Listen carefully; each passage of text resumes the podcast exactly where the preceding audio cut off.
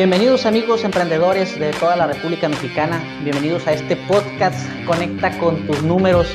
Yo soy Bull Ordaz y el día de hoy vamos a trabajar, vamos a platicar, más bien te voy a platicar a ti de un tema un poquito escabroso porque tiene que ver con números, con los números eh, que son tan valiosos, importantes en el crecimiento de tu negocio, en la vida de tu negocio, porque eh, los negocios son para principalmente generar prosperidad y generar riqueza.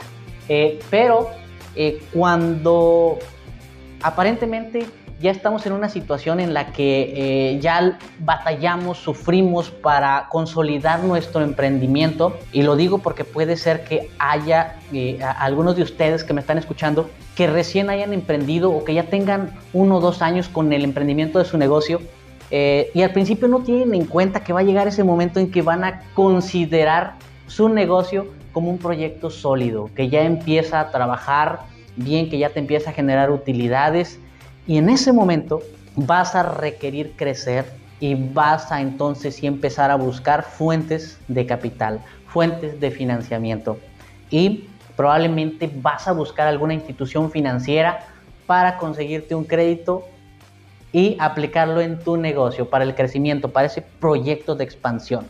Pero, oh sorpresa, vas, haces tu solicitud del crédito, entregas lo que te piden y no te otorgan ese crédito, no te dan ese financiamiento. Déjame decirte que hoy en día, eh, en experiencia propia, te puedo decir que después de haber atendido eh, a diferentes empresas de diferentes giros de toda la República Mexicana, te puedo decir que 8 de cada 10 MIPIMES que han llegado conmigo porque buscan un crédito para crecer, 8 de cada 10 eh, empresas no cuentan con el perfil, con el perfil para ser sujetos de financiamiento.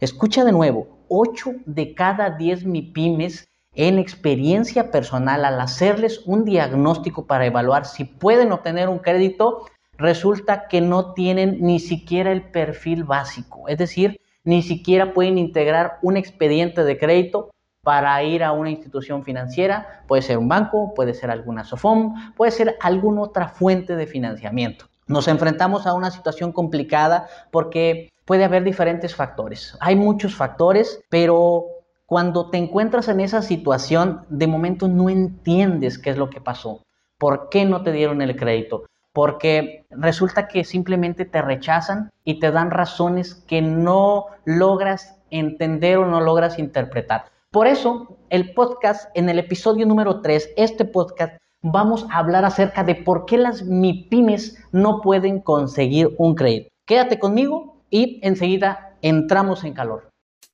Hay varias rutas para alcanzar la libertad financiera, pero como emprendedores arrancamos un negocio con la finalidad de hacerlo rentable. Y en ese camino nos vamos a enfrentar a diferentes retos económicos, financieros, fiscales, contables, administrativos, de todo tipo. Pero según la forma en cómo los enfrentemos, podremos disminuir o aumentar la rentabilidad. Soy Bulordaz y esto es Conecta con tus números. Acompáñame. Bien, todo eso acontece porque nadie nos enseña. Cuando eh, tomamos el riesgo de poner un negocio, nadie nos dice, eh, no tenemos la oportunidad de ver todos los escenarios posibles a los que nos vamos a enfrentar. Y sin querer, ya en el camino, cuando llega ese momento en el que queremos crecer, eh, nos damos cuenta que hubo omisiones, que hubo algunos errores que cometimos sin darnos cuenta. Y no pasa nada, lo importante aquí es que tú te puedas dar cuenta de que eh, efectivamente tuviste esas omisiones o tuviste esos errores en tu emprendimiento y hoy te los voy a platicar cuáles son los principales y te vas a dar cuenta que tiene solución. No solamente te voy a, platicar cuál es el error, sino que una vez que te lo esté explicando, tú vas a poder eh, interpretar qué es lo correcto, qué es lo que sí debes ahora empezar a hacer para que puedas en un periodo de seis meses, de un año máximo, generalmente es un año, trabajar en la creación de un perfil donde puedas ir por esa segunda vuelta, enfrentarte de nuevo a esa institución financiera y ahora sí puedas obtener un financiamiento. Ahí te va. Te voy a platicar de los principales errores que se cometen. El primero, el primero es que como empresa no generamos información confiable, es decir, las MIPIMES no generan información confiable. Esto es muy común en esa etapa de consolidación. ¿sí? ¿Y a qué me refiero con no generar información confiable? Eh, fácil. Existe una herramienta, una disciplina en los negocios cuya finalidad es ayudarte a generar información confiable. No sé qué tengas en mente, pero esa herramienta, esa disciplina se llama contabilidad, hacer contabilidad. Y la contabilidad no es otra cosa que hacer registros de todas las operaciones que acontezcan en tu negocio. Todas las operaciones de índole empresarial, económicas, administrativas, operativas, deben ser registradas. Eso es la contabilidad. Hoy no me voy a meter a fondo, solo quiero recomendarte que apuntes, apuntes ahí en tu libreta o donde tú tengas la oportunidad de hacer anotaciones que para poder en algún momento ser sujeto de financiamiento necesitas empezar a generar historia, información confiable de tu negocio, registros donde puedas seguirle la huella a cualquier operación de tu negocio.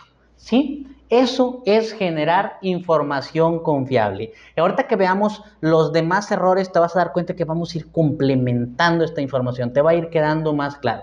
Así es que, primer error que se genera o que cometen las MIPIMES es no preocuparse por generar información confiable. Puede haber muchas razones, puede ser por desconocimiento, puede ser este, porque estamos muy atareados con nuestro negocio, nos absorbe la operación y no tenemos tiempo de, poner, empezar, de, de empezar a poner orden, de meter contabilidad, de implementar un sistema, una estrategia de contabilidad. Bien, pero ahora vamos con ese segundo error, porque no vamos a abordar muchos, pero sí los más importantes. El segundo error tiene que ver con el uso de esa cuenta bancaria. No sé en qué régimen te hayas inscrito, si eres un negocio formal o no formal, pero para los negocios formales eh, hay que inscribirse en un régimen fiscal. Dependiendo del régimen fiscal tienes diferentes obligaciones, pero más allá de que tengas obligaciones de tipo fiscal con el pago de tus impuestos, eh, existe una herramienta financiera por excelencia, que es abrir una cuenta de bancos. Para fines de control interno, para, para un mejor manejo de tus flujos tus entradas, salidas de dinero, debes tener, amigo emprendedor, amigo empresario, dueño de tu propio negocio, debes tener una cuenta bancaria en la que ingreses las ventas, los ingresos generados por tu actividad empresarial. ¿Sabes por qué?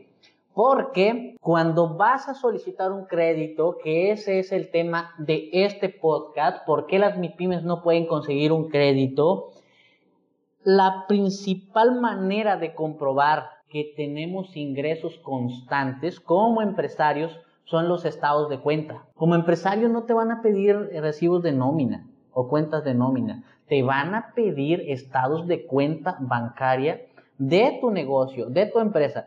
Pero ¿qué es lo que acontece normalmente? ¿Cuál es el error que se comete? Si como empresario vas y abres una cuenta bancaria, pero no la utilizas, prefieres cobrar en efectivo, prefieres que tu cliente te pague en efectivo porque eh, vives en una ilusión que tiene que ver con eh, si no ingreso este dinero al sistema financiero, pues no voy a pagar impuestos. Y probablemente tengas razón, pero con esa mentalidad lo único que vas a provocar, provocar es un estancamiento de tu negocio. No vas a crecer, porque hoy, en este siglo, en esta era de los negocios, el apalancamiento, el financiamiento se ha convertido en una de las principales herramientas de crecimiento, principales herramientas de competitividad. Y para conseguir un crédito empresarial, definitivamente necesitarás comprobar ingresos. ¿Y cómo los vas a comprobar? La forma por excelencia en la que tú puedes comprobar los ingresos es mediante el uso de una cuenta bancaria de tu negocio. Así es que ahora ya lo sabes. Empieza a manejar tus ventas en una cuenta bancaria. Empieza a hacer el pago de tus gastos a través de una cuenta bancaria, transferencias, cheques, etcétera, etcétera, etcétera. Que esa cuenta sea la línea del tiempo de entradas y salidas de dinero. Si tú empiezas a hacer eso, en poco tiempo vas a poder comprobar las fuentes de ingresos y vas a empezar a hacerte una empresa atractiva para cualquier institución que se dedique al otorgamiento de créditos. Seguimos, seguimos, seguimos con el error número 3 de los más comunes en las empresas. Y principalmente cuando es un, un emprendimiento reciente, cuando hablamos de una micro, de una pequeña empresa, principalmente. Pero no te crean, de pronto nos encontramos con medianas empresas que se encuentran en la misma situación. Ellas son empresas que tienen factura, ya facturan millones de pesos, ya hablamos de millones de pesos, y aún así, y aún así son incapaces de adquirir un financiamiento por cuenta propia por este error u omisión muy común que se genera. Recordemos que las empresas, las empresas nacen con su propia personalidad jurídica, eh, ya sea persona física o persona moral. Así es que la empresa puede o debe generar su propio patrimonio, porque esa es una señal de que realmente una empresa está en crecimiento. ¿Y a qué me refiero específicamente? Que como empresario, no importa si eres micro, pequeño, mediana, grande, debes irle generando un patrimonio a tu empresa. ¿Qué significa el patrimonio? Es cada inversión que hagas en equipamiento, en instalaciones, en estructura, en ampliar tus instalaciones, en, mobiliario, en sillas, computadoras, vehículos, eh, todo lo que tú ocupes este, para desempeñar tu eh, actividad empresarial de mejor manera, todo eso implica patrimonio. De pronto hasta podrás adquirir propiedades del negocio. Pueden ser terrenos, pueden ser edificios. Todo eso va constituyendo un patrimonio de la empresa. Pero cuando me refiero a que las empresas no crean un patrimonio como uno de los errores, no es que me esté refiriendo principalmente a estar compre y compre terrenos o edificios, porque eh, de pronto este, no suelen ser a veces las mejores inversiones, ¿verdad? Estar compre, compre, compre patrimonio, terrenos, edificios, inmuebles, etcétera, etcétera. Existen otro tipo de inversiones que sí son muy valiosas y que también cuentan a la hora de ir creciendo el negocio. Eh, todas esas compras, que se hagan eh, y que sean propiedad del negocio, que se utilicen para la operación del negocio, es patrimonio. Pero muchas veces como, como emprendedores o como empresarios, eh, de, de la misma forma o por la misma razón por la que no utilizamos una cuenta bancaria, como fue el error anterior, aquí también creemos que si empezamos a generar patrimonio y que sea visible ese patrimonio, eh, le tenemos miedo a la autoridad fiscal, al, al SAT, a Hacienda, porque eh, creemos que si nos ven patrimonio, bueno, si cometemos algún error, este, pues fácil nos pueden embargar ese patrimonio, ¿no? Si llegamos a cometer algún error fiscal o, llegamos a omitir alguna obligación fiscal, eh, ponemos en riesgo ese patrimonio. Y preferimos mejor gastar ese dinero a título personal, pueden ser socios, este, o puede ser tú mismo y prefieres mejor las ganancias del, del negocio gastarlos en gastos personales, en consumos personales que no tienen nada que ver con el crecimiento del patrimonio de tu empresa, en lugar de invertirlo, en lugar de que ese recurso esté regresando y poco a poquito se vaya construyendo un patrimonio. Importante aquí mencionarte que estamos hablando de por qué las MIPIMES no pueden conseguir un crédito y el no tener un patrimonio, el no tener con qué responder en caso de que por la razón que sea, porque se vino una pandemia, porque este, tuvimos algún fraude y nos quedamos imposibilitados de seguir eh, generando ventas, seguir generando eh, ingresos, este, no podemos responder de otra forma. ¿sí? ¿Qué es lo que normalmente sucede cuando, cuando a título personal te quedas sin tu trabajo?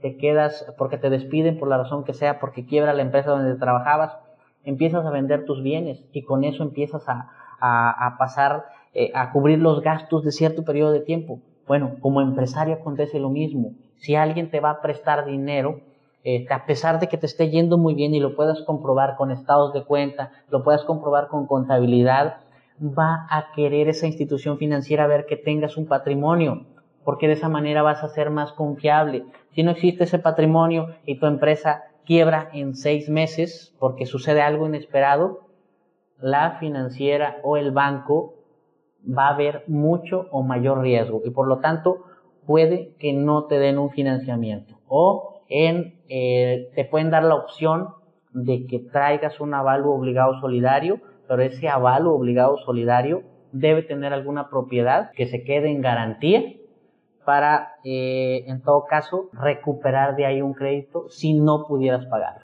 Entonces, recapitulando, crear un patrimonio es importantísimo para los negocios. Tener un patrimonio implica que eres un sujeto de crédito con calidad para el sector financiero.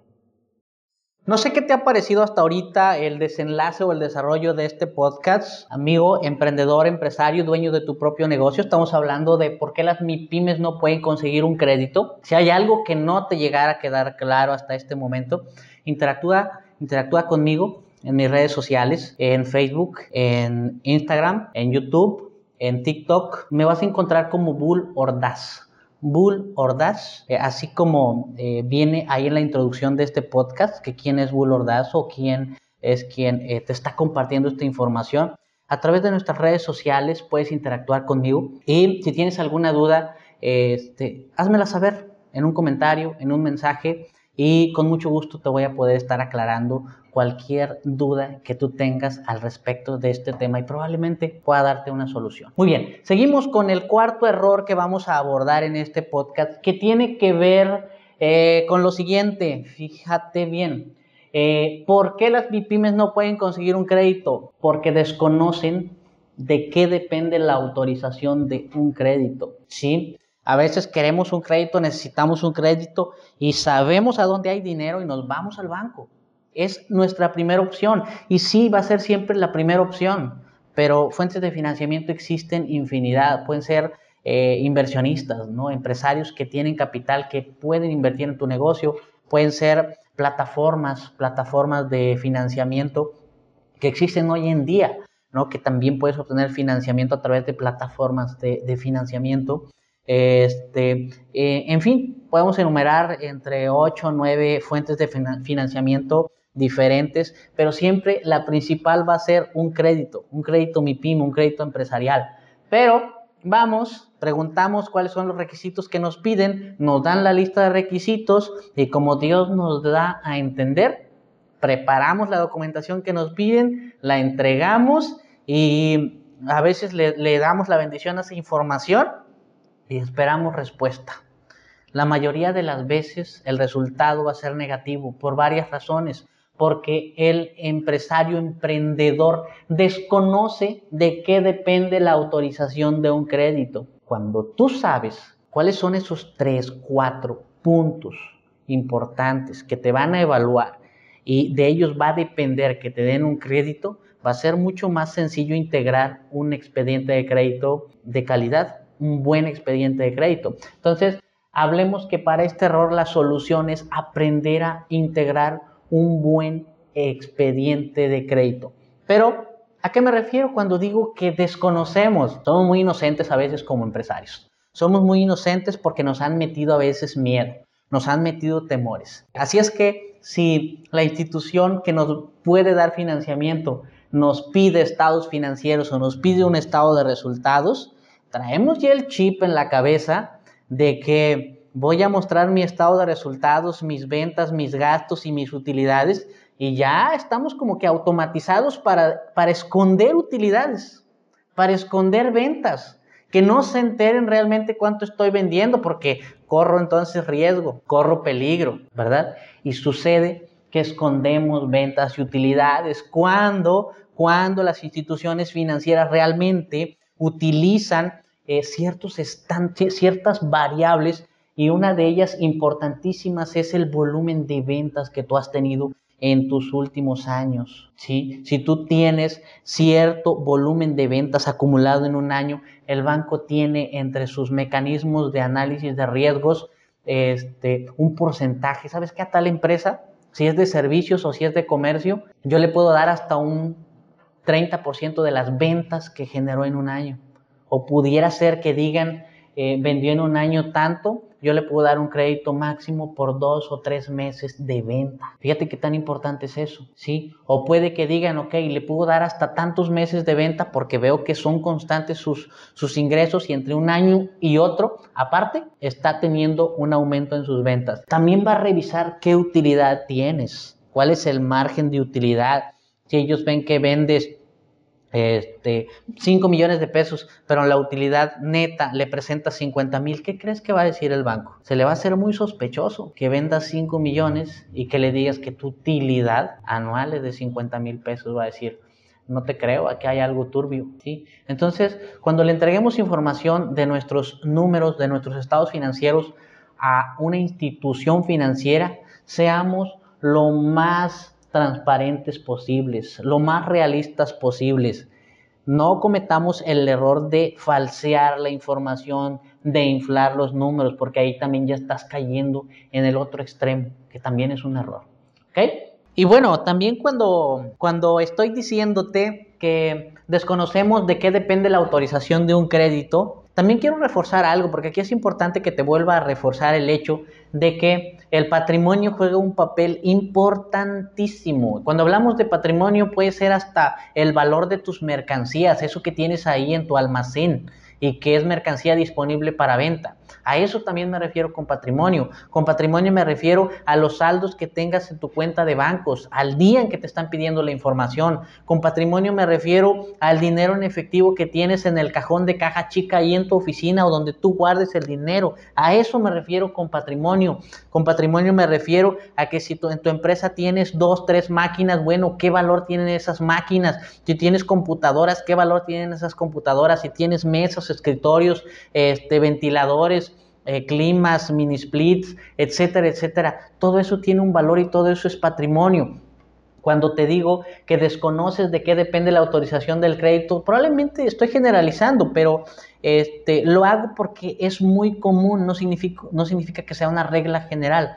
Entonces, otro de, de, otra de las cuestiones, para que quede más claro, es que a la hora de integrar nuestro expediente de crédito, ocultamos patrimonio por las mismas razones, porque eh, ya venemos, estamos configurados mentalmente de que si mostramos y somos transparentes con nuestra información, pues nos pueden afectar, podemos correr algún riesgo, podemos este, ser estar eh, siendo vulnerados con el uso indebido de nuestra información.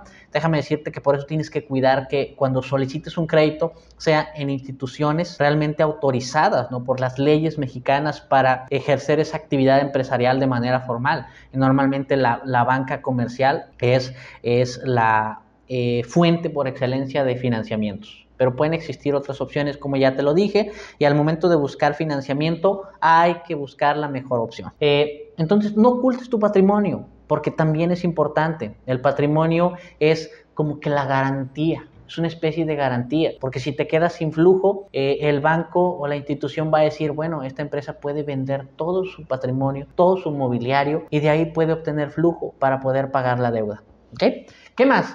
Cuando, cuando eh, hacemos una solicitud de crédito, no nos van a preguntar explícitamente si tenemos otras deudas, si tenemos tarjetas de crédito, este, si ya tenemos créditos personales, si como empresa ya tenemos otros créditos empresariales, pero sí te van a hacer firmar una carta de autorización para que puedan consultar el historial crediticio que tienes. Si has escuchado hablar del buró de crédito, bueno, bueno, la institución bancaria va a hacer esa consulta para ver cuál ha sido tu comportamiento. Si ha sido bueno, si ha sido eh, regular, si ha sido malo, si ha sido muy malo, si ha sido pésimo. ¿Sí? En el historial crediticio, el buró de crédito, como generalmente lo conocemos, se va a encontrar esa calificación. Y en el expediente de crédito, o más bien a veces en tu balance general, tienes que plasmar en tus pasivos, que son las deudas que tienes como empresa, este, ¿con quién ya te endeudaste? ¿Sí? Eh, pero, ¿qué sucede? Eh, por temor de que si digo cuánto ya debo actualmente no me van a dar otro crédito, ¿qué sucede? Que ocultamos también esa información, ¿sí? Pero al presentar estados financieros, que en este caso es un balance general el que va, el, donde vas a mostrar esa información de todas tus deudas, omites alguna que ya tengas, cuando el banco haga la consulta de tu historial crediticio y se encuentre con todas las deudas que están a, tu nombre, ¿qué crees que va a hacer? Va a cotejar esas dos informaciones. Y si la información no coincide, date por rechazado, porque estás omitiendo, estás mintiendo información importantísima y finalmente, aunque todo lo demás que hayas presentado esté en orden, esté completo, esté integrado de manera impecable, si ocultaste deudas, el banco se va a dar cuenta. Así es que, por favor, no cometas ese error y en términos generales, cuando hablo que como empresarios desconocemos de qué depende la autorización de un crédito, este, me estoy refiriendo a eso específicamente. Aparte de los otros tres errores que ya vimos, que voy a recapitularlos. Error número uno, no generamos información confiable porque no tenemos una contabilidad implementada. Número dos, error número dos, no utilizamos la cuenta bancaria como debe ser. Ahí está de adorno. La usamos por si se ocupa. Por si un cliente necesita de a fuerza pagarme en una cuenta de banco, entonces sí, la ponemos a disposición. Pero no solo es para eso una cuenta de banco. Error número tres, no creas un patrimonio de la empresa. No hay ese crecimiento que tú puedas comprobar con patrimonio, visualmente, de manera tangible.